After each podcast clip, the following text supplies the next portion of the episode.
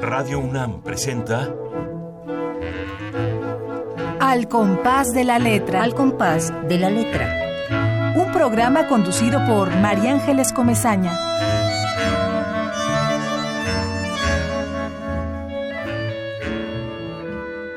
Ya somos el olvido que seremos, el polvo elemental que nos ignora y que fue el rojo Adán y que es ahora todos los hombres y que no veremos. Ya somos en la tumba las dos fechas del principio y el término, la caja, la obscena corrupción y la mortaja, los triunfos de la muerte y las endechas. No soy el insensato que se aferra al mágico sonido de su nombre. Pienso con esperanza en aquel hombre que no sabrá que fui sobre la tierra. Bajo el indiferente azul del cielo, esta meditación es un consuelo.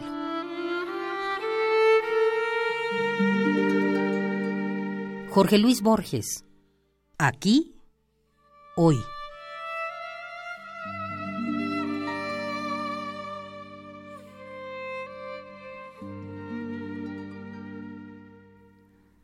Muy buenas noches, queridos amigos.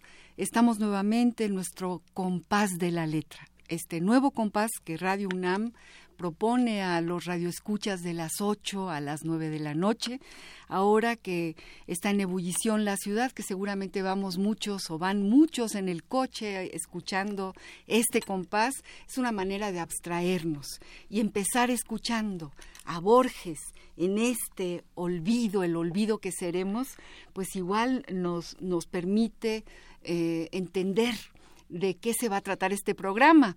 ¿Se acuerdan con que Radio Escuchas que nosotros eh, soltamos una ruta, la ruta de una palabra? El programa pasado la palabra fue el viento, el programa de hoy la palabra es el olvido. Y nos dice Borges, termina diciéndonos que no sabrá que fui sobre la tierra, bajo el indiferente azul del cielo, esta meditación es un consuelo. Y el olvido quizás sí será un consuelo y lo será porque tenemos hoy el gran honor y el gran lujo y el gran gusto de recibir a un espléndido poeta, a un traductor del portugués, a un músico, a un hombre sensible, eh, que yo siempre digo que él es el premio de los premios que le otorgan, porque realmente eh, vamos a deleitarnos con el compás de su letra, el compás de sus palabras. Estamos hablando de nuestro querido amigo Eduardo Langagne, a quien le damos las buenas noches, lo recibimos con, con un gran abrazo y con enorme cariño. Gracias por estar aquí, Eduardo. Gracias, gracias, María Ángeles, al contrario. Voy a leer algunas notas para todos aquellos que no conocen a Eduardo Langagne eh, y sepamos algo de su trayectoria. Poeta y traductor, maestro en letras latinoamericanas por la UNAM, miembro del Sistema Nacional de Creadores de Arte. En 1980, siendo muy joven, y, y, yo soy testigo, porque además todos nos quedamos muy emocionados, obtuvo el premio Casa de las Américas.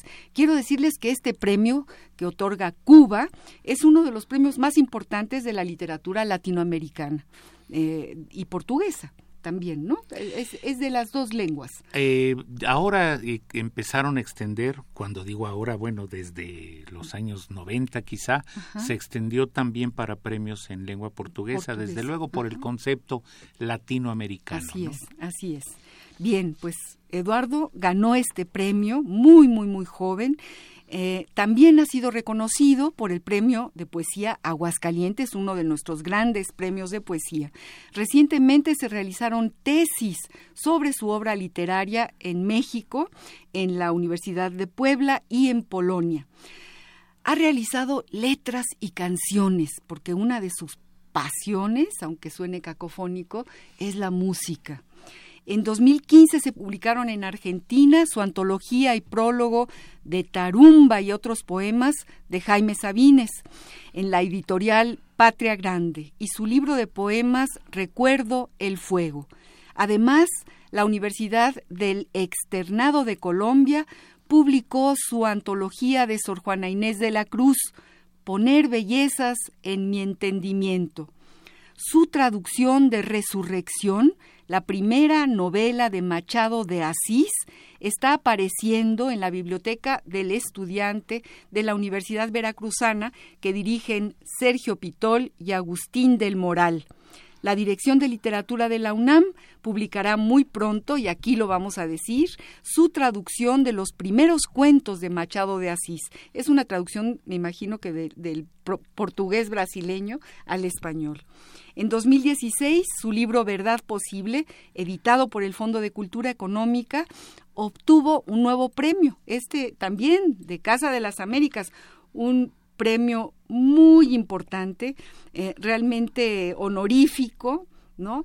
Que se, que se da a los libros relevantes publicados por autores de América Latina y el Caribe. Y están por aparecer Tiempo ganado en voz viva de la UNAM y No todas las cosas, una antología 1980-2015. Esto se publicará en el Consejo Editorial del Estado de México y dirige también, lo tenemos que decir, la Fundación para las Letras Mexicanas, de donde salen plumas jóvenes y donde se, se hace una creación poética y literaria muy, muy importante. Estamos aquí para hablar del olvido y para, y para hablar de tu obra poética.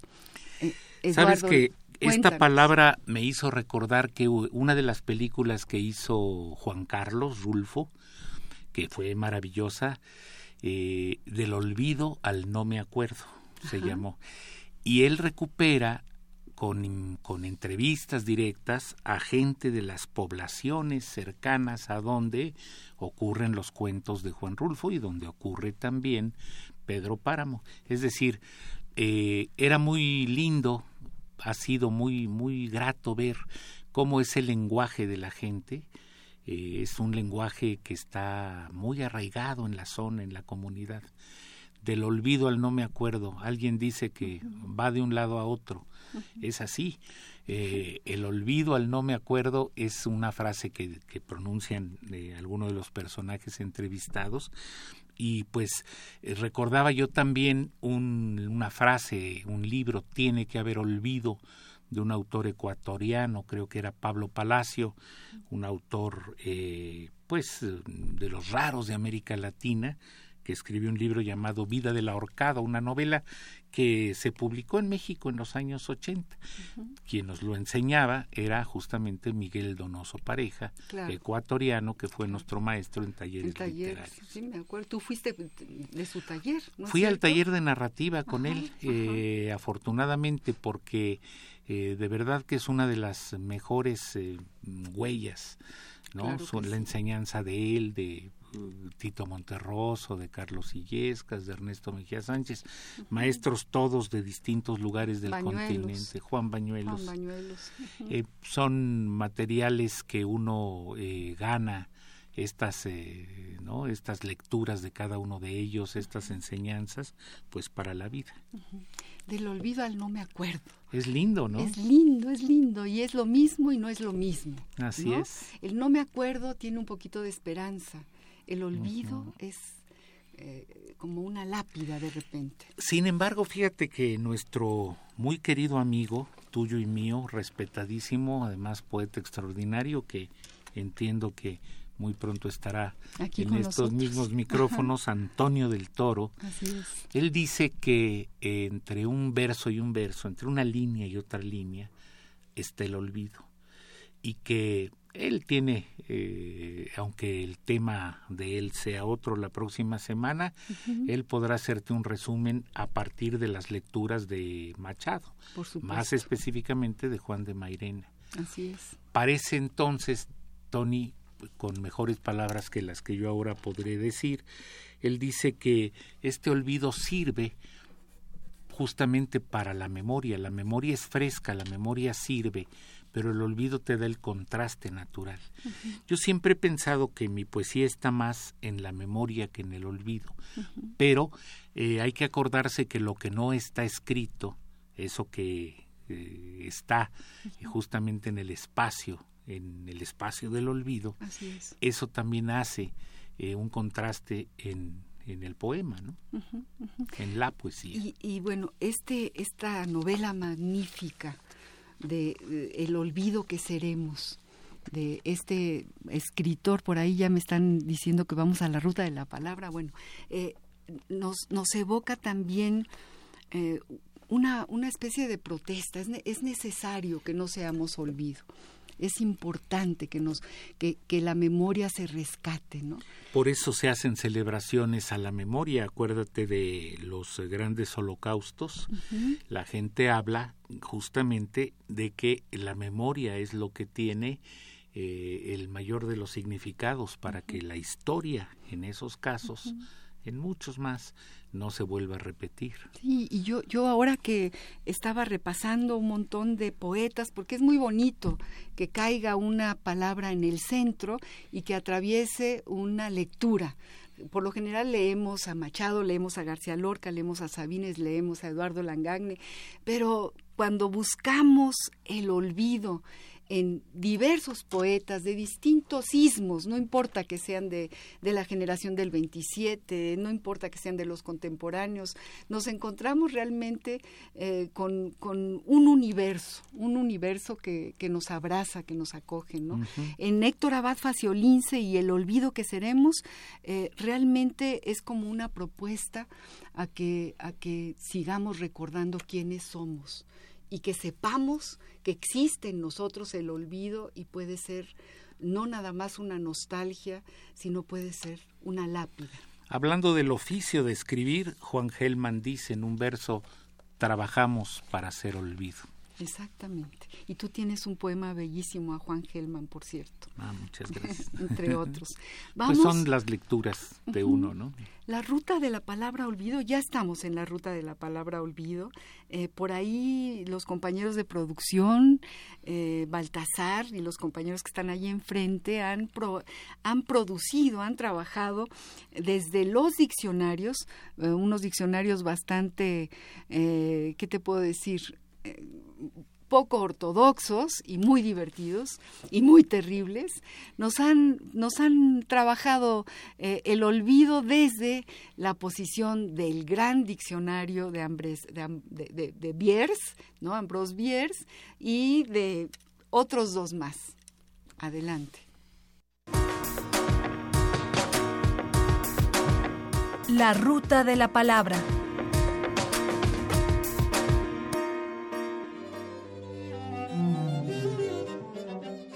Olvido. S. Estado en que los malos cesan de luchar y los tristes reposan. Eterno basurero de la fama. Cámara fría de las más altas esperanzas. Lugar donde los autores ambiciosos reencuentran sus obras sin orgullo y a sus superiores sin envidia. Dormitorio desprovisto de reloj despertador. Ambrose Bierce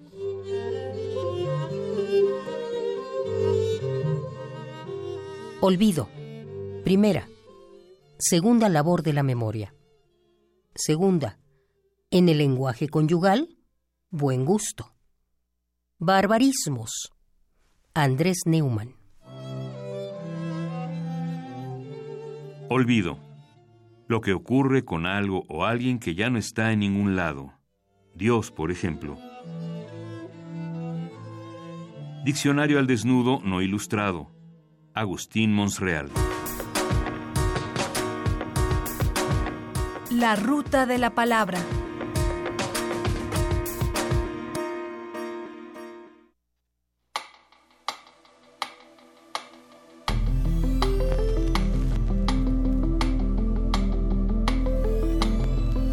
Al compás de la letra.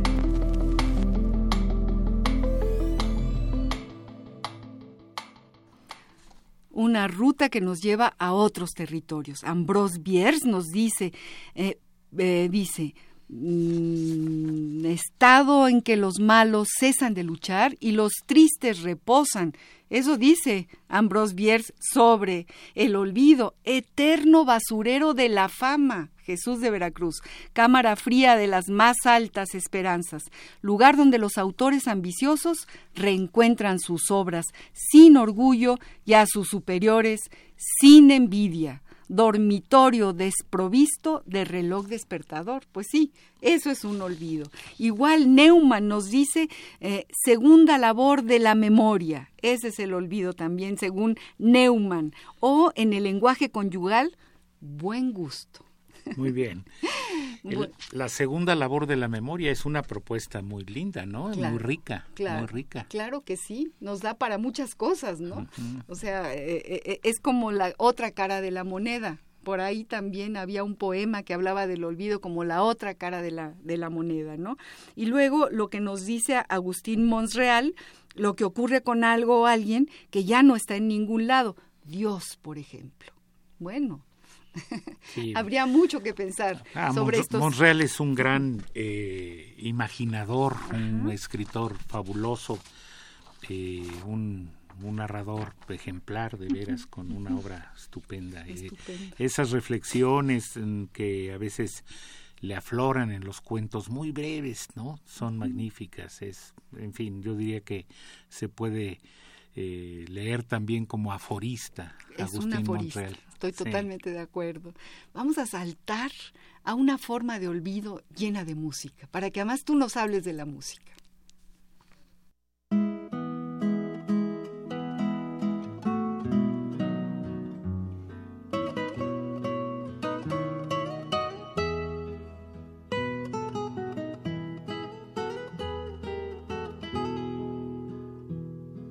Tómate esta botella conmigo en el último trago nos vamos. Quiero ver a qué sabe tu olvido sin poner en mis ojos tus manos. Esta noche no voy a rogarte, esta noche te vas de de veras. Qué difícil tratar de olvidarte sin que sienta que ya no me quieras.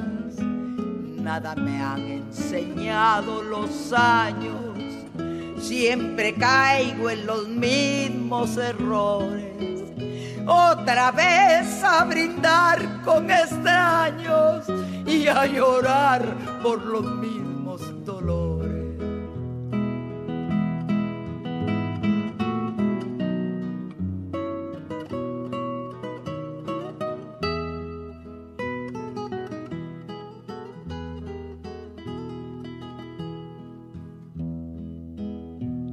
tómate esta botella conmigo. En el último trago me besas. Esperamos que no haya testigos por si acaso te diera vergüenza si algún día sin querer tropezamos. No te agaches ni me hables de frente Simplemente la mano nos damos y después que murmure la gente, nada me han enseñado los años, siempre caigo en los mismos errores.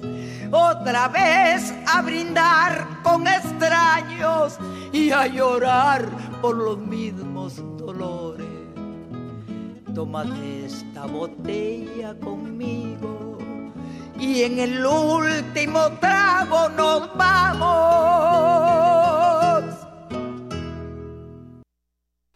¿Cómo ves, Eduardo Langagne, que está aquí con nosotros en el olvido y en la memoria? Cuéntame, ¿qué te parece? José Alfredo es un genio. Eh, a mí me gusta mucho la canción como género. Aquí aprovecho para decir que a mí eh, sí me dio mucho gusto que Bob Dylan eh, tenga ahora el premio Nobel. ¿no? Nobel, como dicen que debe decirse, pero ya nos malacostumbramos. si dices Nobel, creen que estás equivocado. Pero bueno, este premio a mí me parece maravilloso. Por más juegos de palabras que hace la República de las Letras sobre nuestro autor, pero eh, creo que en el caso de José Alfredo es un autor importantísimo yo creo que está muy acendrado en el, en el alma. Yo pienso también que los dichos populares que han generado las canciones de José Alfredo están ahí. puedo repetir con frecuencia, nada me han enseñado los años, siempre caigo en los mismos errores. Y además la variedad rítmica que tiene José Alfredo, hice un pequeño artículo, una nota en este país, donde puse un catálogo de los versos, desde eh, las, todas las variantes tetrasílabos, eh, pentasílabos, hexasílabos. Yo creo que él se da cuenta que al componer, como dicen, de chiflidito, es decir, con una letra en la mano y hacer la melodía, se da cuenta José Alfredo que si siempre hace el mismo ritmo, las canciones le van a salir muy iguales. Por eso hace esa gran variedad. En, este caso, por ejemplo, él está utilizando un verso decasílabo, llamado decasílabo heroico, que se utiliza en los himnos.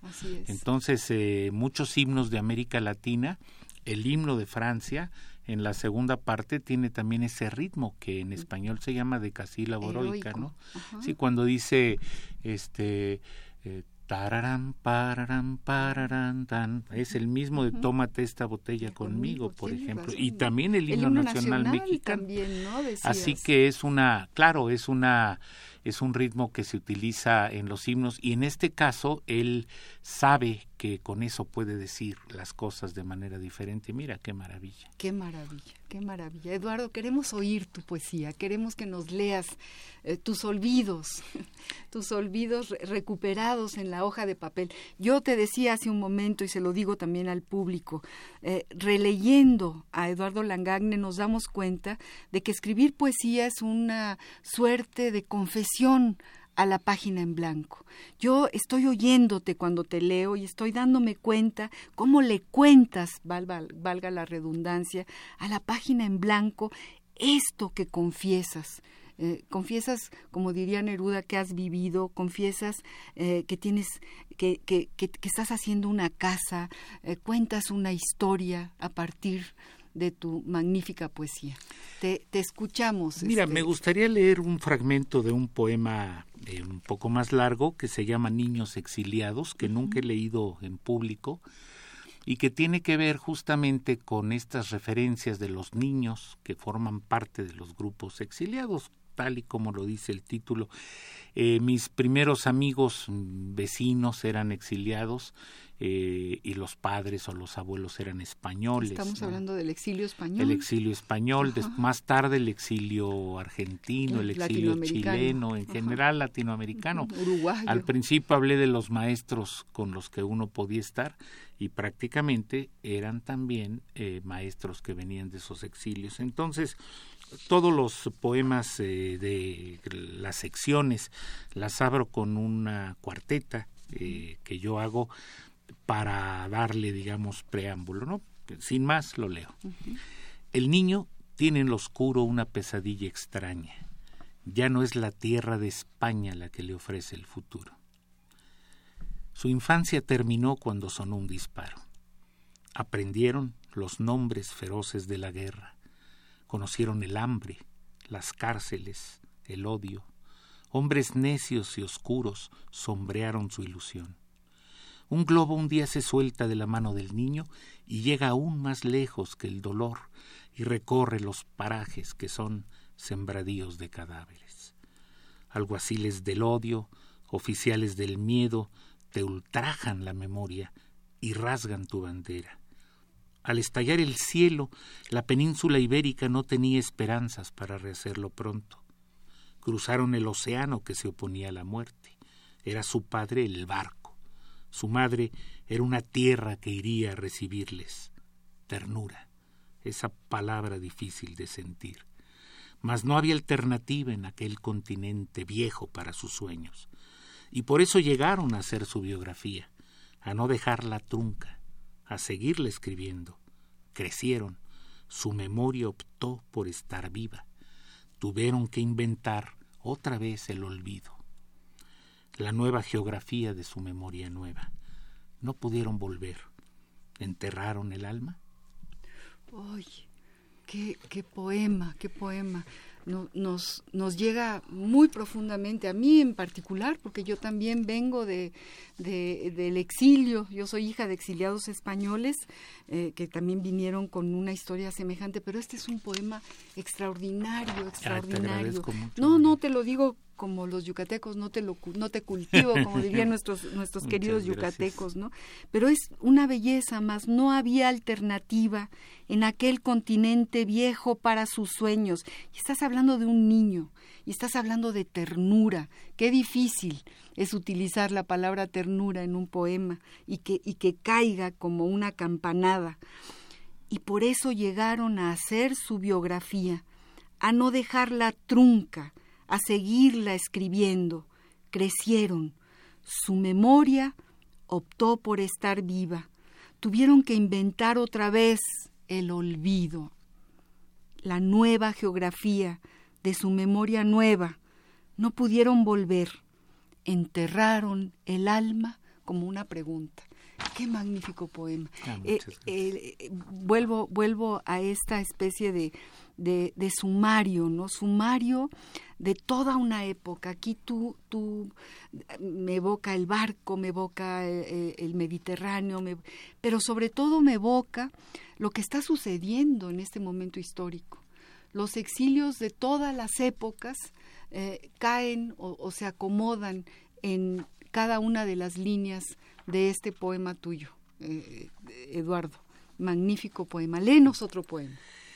¿Cómo no? Eh, pues mira, a lo mejor hago estas preguntas del desmemoriado. Este es un poema que prácticamente está hecho con preguntas. Canto por las preguntas del desmemoriado. ¿Esa mujer estaba en un sueño largamente perseguido? En sus ojos existía la luz que sabemos ver los hombres solos todas las mañanas? ¿Le hablé del aire? ¿Cuántas veces mi rostro di- disfrutó del aire? ¿Cuántas sufrió con él, helado y solitario? ¿Le habré contado cuando el viento golpeaba mis ventanas y era la oscuridad mi única palabra? Lo haré, si no lo hice. Pero le hablé del agua, le dije que la lluvia es compañía, que me impulsa su ánimo lluvioso. Le recordé los versos de Manrique, los de Ramón, los de Lorca. Ella sonrió tan líquida, la humedad la perturbó. Tal vez le dije solamente que la tierra es preciso lugar para dos cuerpos que se unen dando un espacio a la esperanza. No lo hice. Entonces, ¿qué habrá sido lo que incendió mis manos? ¿Eran sus pies desnudos, pequeños como un pájaro aterido? ¿Crepitaban mis papeles, mis palabras? Arderán si no han ardido. ¿Servirá esta página para eso? Le pregunté su nombre. ¿Sabrá que pienso en ella? ¿Habré de decírselo? ¿Estaba en ese sueño la mujer? Qué maravilla de poema. Volvemos a, a- esta magia de la poesía, a esta, a esta confesión, a estas preguntas que te haces tú a ti mismo y que nos dejas caer a nosotros para que también nos preguntemos. Y, y aquí además hablas de la memoria. Y el título, Canto por las preguntas del desmemoriado. Esa mujer estaba en un sueño largamente perseguido, en sus ojos existía la luz que sabemos ver los hombres solos todas las mañanas.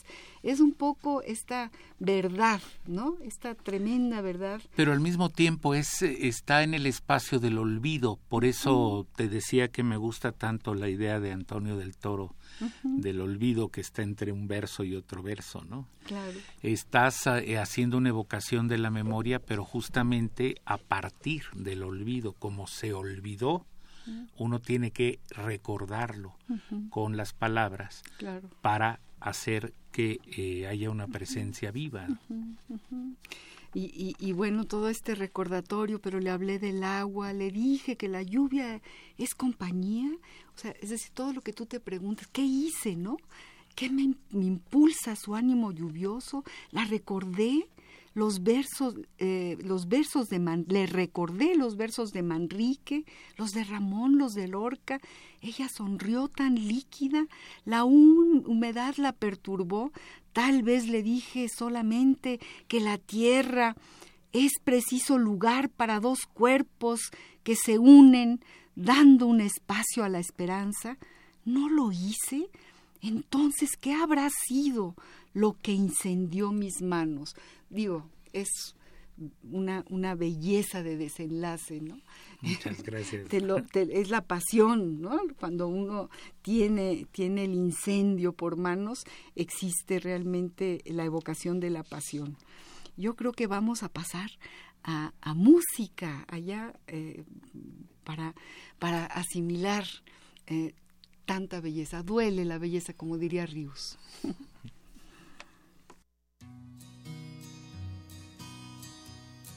Probablemente ya de mí te olvidado y mientras tanto yo aún te sigo esperando. No me he querido ir sin saber si algún día decides tú volver, me encuentres todavía.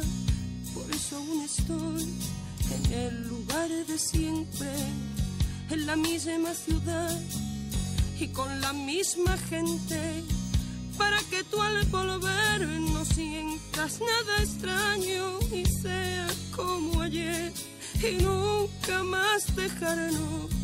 Probablemente estoy pidiendo demasiado, se me olvidaba que ya habíamos terminado, que nunca volverás, que nunca me quisiste se me olvidó otra vez que solo yo te quise. Por eso aún estoy en el lugar de siempre, en la misma ciudad y con la misma gente, para que tú al volver no sientas nada extraño más Probablemente estoy pidiendo demasiado. Se me olvidaba que habíamos terminado, que nunca volverás, que nunca me quisiste. Se me olvidó otra vez que solo yo te quise.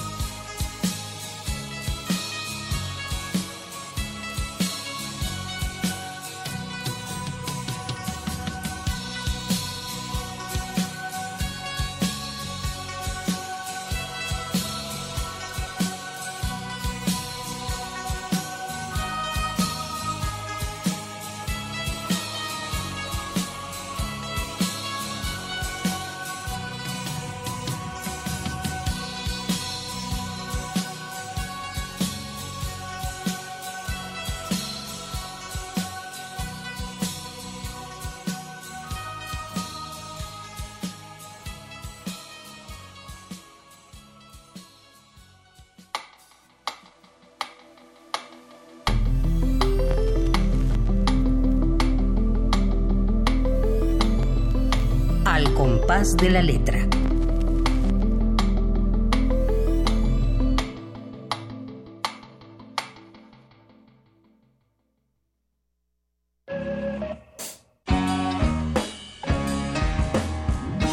Papeleando.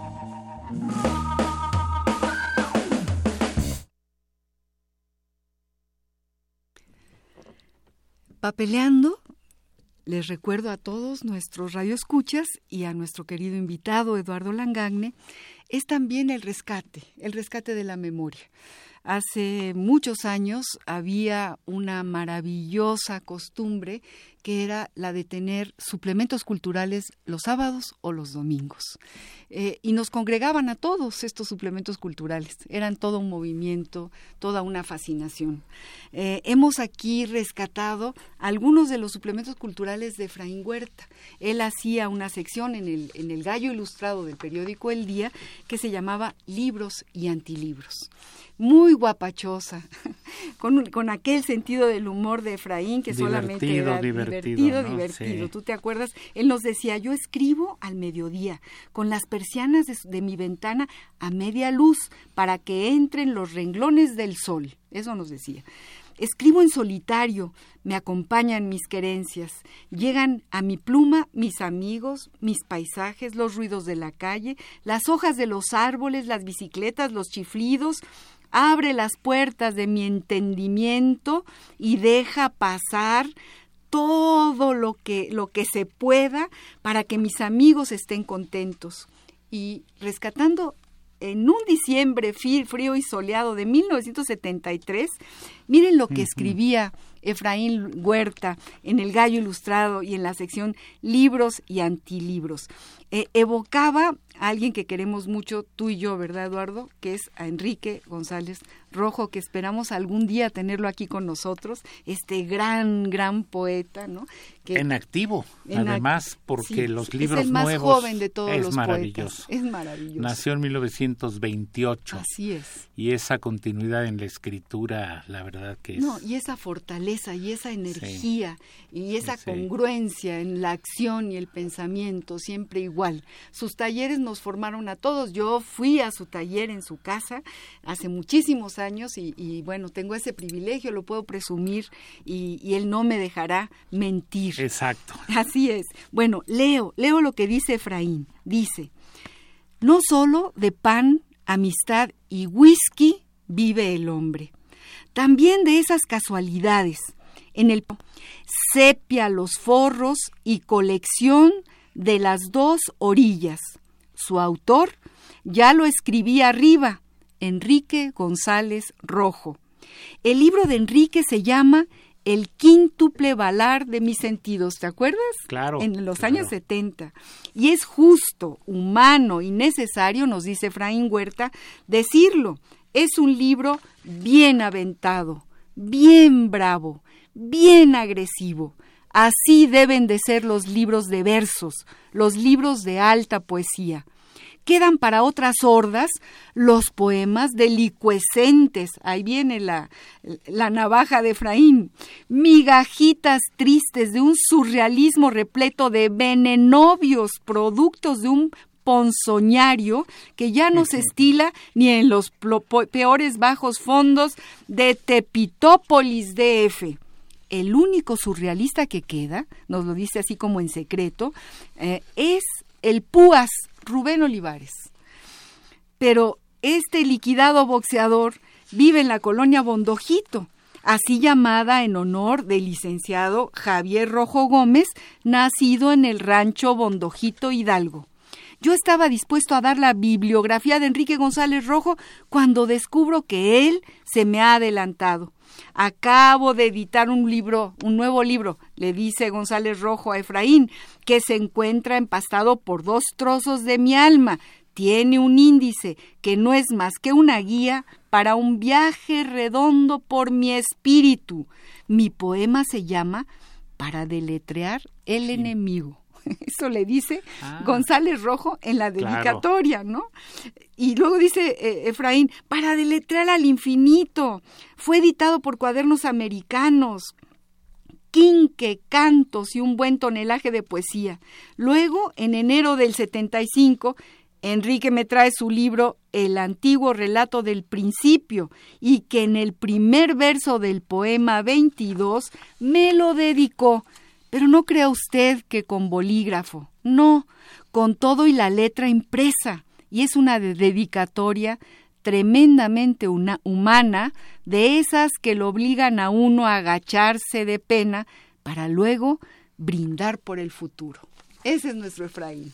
Es otra de las maravillas que tiene pues nuestra generación, eh, haber estado cerca en algún momento, sin tener una amistad tan grande quizá, pero sí he estado cerca de poetas como Efraín, de poetas como Elías Nandino.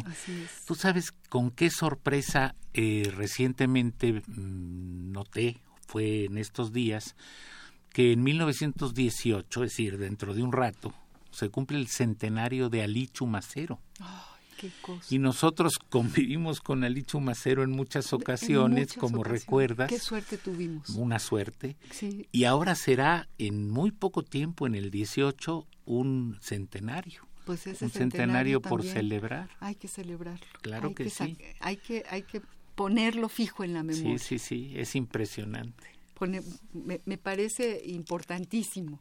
Vamos a otra sección de, de nuestro compás de la letra que tiene que ver con algo que me encantaría que tú nos contaras para ti qué significa. Tiene que ver con escribir cartas. Esa costumbre eh, añorada por todos, esa especie de, de, secreto, de intimidad, de, de, cómo le escribe uno a, a alguien, ¿no? Desde, desde, en fin, ya ahora dicen que no se escriben cartas, pero bueno, eh, también la, eh, la, tecnología nueva ha, ha hecho, ha, ha, ha, sido un motor para que hasta los jóvenes, aunque escriban como escriban, yo no digo que mal, ¿no? Digo, aunque escriban como escriban, se ponen a pensar y plasman la letra y plasman la palabra. Tenemos una carta que nos que nos tiene producido Baltasar y el grupo del otro lado de la ventana. Escuchen ustedes. Epistolario. Domicilio conocido. Domicilio conocido. No sé si tu perfume de hoy me acercó al recuerdo o fue el recuerdo el que me llevó a ti, pero en este día de hoy, ya para cumplirse un año de haberte conocido, me siento más enamorado de ti que nunca. Quisiera que mi carta te llegara con una emoción semejante a la que se experimenta cuando se hace la primera declaración de amor. Hoy siento ese entusiasmo ardiente que sentí hace tiempo cuando te pregunté si me querías, y es que hoy floreció en mí algo que sin estar marchito se había venido enfriando sin saber por qué últimamente. Siempre que me voy de tu lado, me traigo en las manos tu perfume que perdura en ellas hasta el anochecer. Y yo cuido de él lo más que puedo, procurando así conservarte cerca de mí. De ahí que al acercarme hoy a ti y reconocer aquel perfume casi olvidado, volvieron inesperadamente todos estos recuerdos. Dicen que el amor florece a la sombra de los pesares, el verdadero amor se alimenta de las lágrimas. Tú y yo tal vez no hayamos sufrido lo bastante, pero sé que nos amamos de ese modo. ¿Qué será, me pregunto, el día en que compartamos de veras nuestros mutuos sufrimientos? Francisco Tario. Epistolario. Domicilio conocido. Domicilio conocido.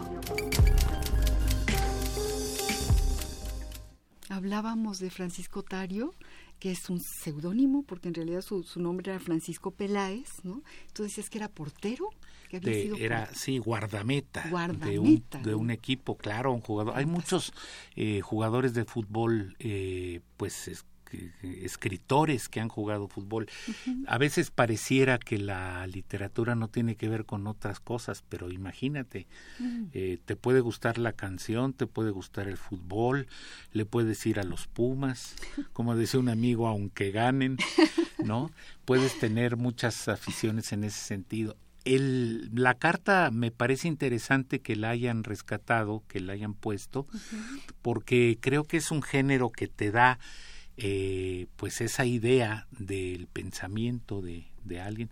Eh, estaba pensando en las cartas, por ejemplo, de Fernando Pessoa a Ofelia Queiroz, donde le da mucha vuelta a Fernando Pessoa a este a las a toda su vida, eh, hace confesiones ahí inenarrables, etcétera. Y bueno, estas vacaciones me van a servir este diciembre para acomodar mis cartas que yo guardé, guardé, guardé cartas que tenía en los tiempos en que yo creo que uno escribía cartas y las ponía en el correo, comprabas tu estampilla y le ponías este con la lengua la pegabas en el sobre. Tengo yo cartas de Elías Nandino, por ejemplo, alguna carta de Antonio a la Torre. Mm. Eh, las conservé, yo las debo tener ahí y todas las organizaré pues porque es parte de pues eh, una vida, ¿no? Y no se ha perdido, yo creo que los mensajes, los correos tienen otro carácter y bueno, las cartas tenían esa virtud, eran eh, hasta la manera de guardarlas o de conservarlas, ¿no? Eran cartas este que se iban dejando en un cofrecito y tantas historias al respecto o los que quemaban las cartas en cierto momento porque ese amor había terminado no y los que le ponían hasta una lacra la lacra sí. no y, y, es todo un ritual escribir una carta y además el hecho de que tardaran tantos días en llegar a su destino. Sí, meses, años, un, ¿no? Un viaje, ¿no? Sí. Una botella perdida en el mar. Ahora has, a visto... España, yo me acuerdo que yo mis padres vivían en España, yo tardaban 20 días. Claro. 20, 15 días cuando nos iba muy bien. Y te puedo decir que iban rápido, porque ahora si tú te mandas una carta a un domicilio contigo, te la mandas desde Radio Universidad a tu domicilio se puede tardar seis meses en México, es verdad. Sí, sí, sí. Qué descuido. Y, todo ese recorrido también eh, este, nos da para escribir, ¿no? Porque la, carta, de la carta, María Ángeles, las cartas quedan en el olvido. Totalmente, tiene mucho que ver con el olvido. Las cartas quedan en el olvido. Y, cuando se descubren, eh, se rescata su memoria. Así es. Pero son descubrimientos, verdaderos descubrimientos, ¿no? ahí está el elogio de ese tipo de correspondencia, ¿no? Así es. Andan por ahí y un buen día llegan a su destino. Tantas historias que hay de cartas que no llegaron o que llegaron tantos años después. Así es. Que la muchacha se casó con otro porque creyó que el que, el novio no iba a regresar, en fin. Y resulta que iba la carta eh, viajando, ¿no? Hasta ese destino que no llegó. Léenos algo más de tu olvido. Sí, cómo no. Poemas magníficos. Eh, mira, un poema muy breve que tiene que ver justamente con el, eh, el hecho de la, de la memoria, el respeto a la memoria y justamente los intersticios del olvido es muy breve. Tú traes tu memoria. Tú traes tu memoria, muchacha, tu historia. Yo traigo la mía. Están en la almohada, sin nada de filosofía. Uy, eso está fantástico. Así tal cual. Así tal cual. A ver, leámoslo otra vez. Déjamelo, déjamelo. Aquí está, claro. fíjate tú que, que la agradezco mucho tu la escuchas y luego la, la relees y luego la alta, ¿no? ¿no? Sí. Tú traes tu memoria, muchacha, tu historia. Yo traigo la mía. Están en la almohada, sin nada de filosofía. Pues sí, tal cual. Está padrísimo, Eduardo. Otro. Mira, uno que tenga que ver con el olvido y el recuerdo eh, sería esta vieja fotografía. La vieja fotografía. El que fui hace veinte años me mira en el reposo de su fotografía barbada y expectante. Va subiendo en el bonji del noble Corcovado habrá de retratarse otra vez junto al Cristo que observa Guanabara con los brazos abiertos y señala los límites del mundo que protege. El que fui hace veinte años me pide que no olvide, pero yo nunca olvido. Sí perdono, disculpo, dispenso, me relevo de mis grasos errores, me eximo de tener para siempre una espina clavada entre mis dedos como el león de la fábula o en el pecho una angustia que no deja respirar. Me absuelvo finalmente de todo cuanto hice innecesariamente. En fin, este que fui, que subiendo en el bonji trae la mirada fija, esperaba llegar y sentarse en el borde del escalón vehemente que soñó desde niño, cuando en aquel jardín de niebla y de temblores planeó con los muchachos alguna vez hacerlo. Pero todos olvidan ciertos planes, deseos que se obstinan ilusos bajo el sol del invierno mientras reunimos años en el cabello. Apenas unos cuantos recuerdan y el que yo era me pide cantar en la memoria melodías fascinantes que musitamos juntos después de aquella foto subiendo al Corcovado, cuando sabíamos ambos lo que había sucedido. En esta desventaja que actualmente vivimos, él sabe que no sabe lo que pasó después, yo no se lo he contado. Esta tarde de vino y de memorias dulces he de contarle todo, pues quiero que mantenga, desde su foto antigua, la misma expectativa y la mirada alerta a lo que va a venir, y que me reconozca como parte de él mismo, aunque mi rostro sea diferente al de entonces. ¡Qué poema! gracias, María Ángeles. Una mirada en el espejo. No, no, te lo digo de verdad. Fíjate que las fotos tienen esas virtudes. De pronto uno ve una foto de siendo más eh, joven y tú dices, mira, mano, tú no sabes lo que ha pasado después, pero ya es difícil, ya no te lo puedo contar. el que lo sabe soy yo, no el de la foto, ¿no? Yo me vi desde de, muy niña en una foto y dije, esta pobre niña no sabe lo que le iba a pasar. Un poco me evocó toda esta historia, ¿no? Este gran relato de tu memoria. Qué bonito poema, Eduardo. Vamos a música, vamos a música.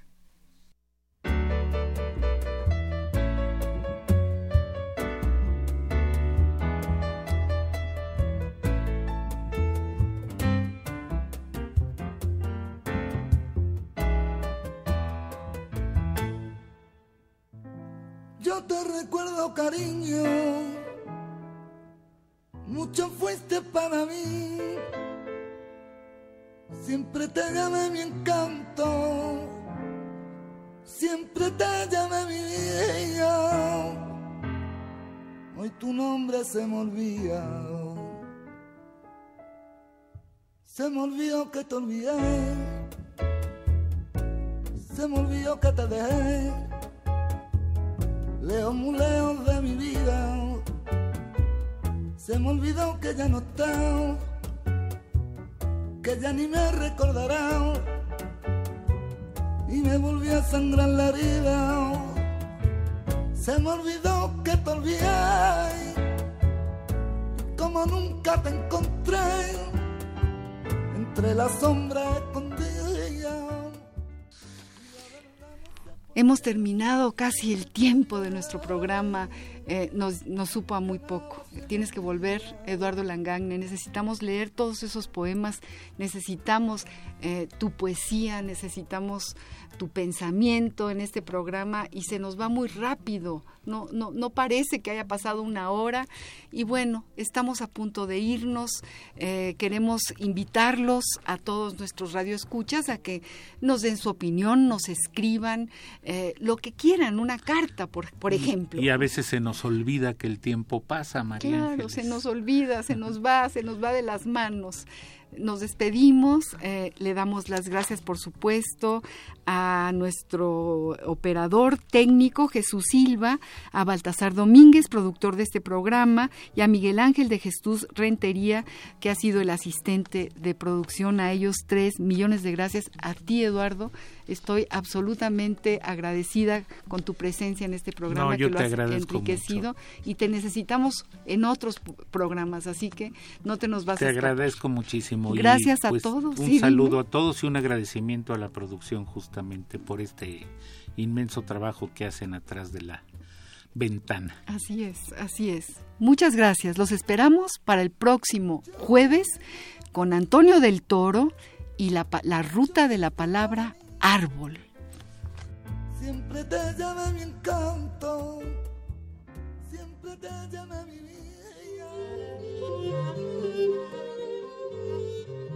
Hay quien imagina el olvido como un depósito desierto, una cosecha de la nada y sin embargo, el olvido está lleno de memoria. Mario Benedetti